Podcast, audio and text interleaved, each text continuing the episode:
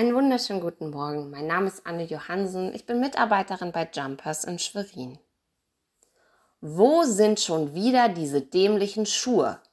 Ich stehe ziemlich verzweifelt vor meinem Schuhregal und suche nach Kinderschuhen. Unser Jüngster hat drei Paar, aber ich finde von jedem nur einen. Mein Mann Lars eilt mir zur Hilfe. Wir suchen Mützen und Schuhe zusammen. An der Tür klebt ein Merkzettel, dass ein Kind noch zwei Euro für den Ausflug braucht und eines einen neuen Schlafanzug. Auch da finde ich natürlich nur Hosen, aber kein Oberteil. Ich verbringe so viel Zeit mit dem Haushalt, aber trotzdem ist überall Chaos, rufe ich.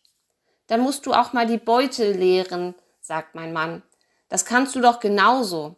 Ich habe sie gestern geleert, aber du lässt immer deine Schuhe rumstehen. Und du deine Kaffeetasse.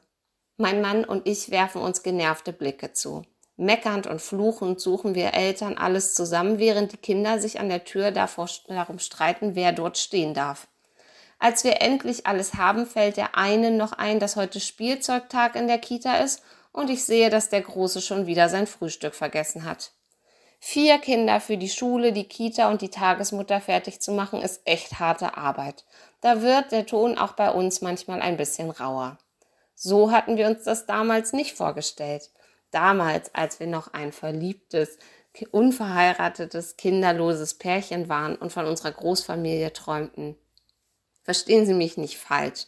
Ich liebe meine Kinder und ich bin Gott wahnsinnig dankbar für meinen großartigen Mann aber im Stress des Alltags geht das manchmal unter. Gerade dann müssen wir uns wieder darauf zurückbesinnen, auf all das Gute, das wir haben. Der heutige Tageslosungsvers steht im Psalm 74 und erzählt von einem Mann, der eine noch viel schwerere Zeit durchmacht als wir. Sein Land wurde überfallen, der Tempel zerstört, die Klugen und Starken wurden verschleppt und alle Reichtümer wurden geraubt. Israel steht schutzlos und ohne Zukunftsperspektive da. Die Eindringe lästern Gott und machen sich über ihre Opfer lustig. Schwere Zeiten, harte Zeiten, Krisenzeiten. Hat Gott sie vergessen? Warum greift er nicht ein? Kann er nicht? Will er nicht? Gefühle der Ohnmacht und der Wut brechen sich Bahn. So hatte man sich das Leben mit Gott nicht vorgestellt. Damals, als Gott sie aus Israel führte, und auch Gott hatte andere Erwartungen an ihren gemeinsamen Weg. Doch Gott ist treu und so besinnt der Beter sich selbst und Gott wieder auf ihr gemeinsames Versprechen und er sagt in Vers 2, Erinnere dich daran, dass wir dein Volk sind. Vor langer Zeit hast du uns angenommen und uns aus der Gefangenschaft befreit. Wir alle sind dein Eigentum. Gerade in schwierigen und stressigen Zeiten sind unsere Liebsten um uns große Stützen und Helfer. Und trotzdem kann in solchen Momenten die gute Beziehung zueinander auch mal ziemlich leiden.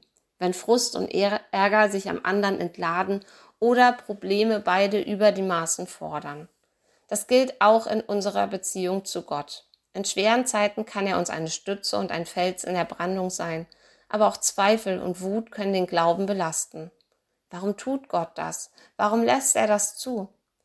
Dabei ist er doch gerade in Notlagen ist es doch gerade in Notlagen wichtig, sich auf seine guten Freunde zu besinnen, zu unterscheiden, was das Problem ist und was hilft. Wir sind dein Volk, spricht der Beter zu Gott und sich selbst. Wir stehen zusammen, wir gehören zusammen und unser Schicksal ist auch dein Schicksal. Liebe Hörerin, lieber Hörer, vielleicht haben Sie gerade so eine schwere Zeit. Vielleicht plagen Sie Zweifel, Ängste und Frust seien Sie sich immer bewusst, dass Gott Sie niemals fallen lässt. Er wird Ihnen immer beistehen. Er hält auch aus, wenn Sie Ihren Ärger bei ihm abladen. Er steht Ihnen in jeder Lebenslage bei. Lassen Sie sich von den Nöten der Welt niemals davon abbringen. Vergessen Sie das niemals und werden Sie nicht müde, sich immer wieder daran zu erinnern. Amen.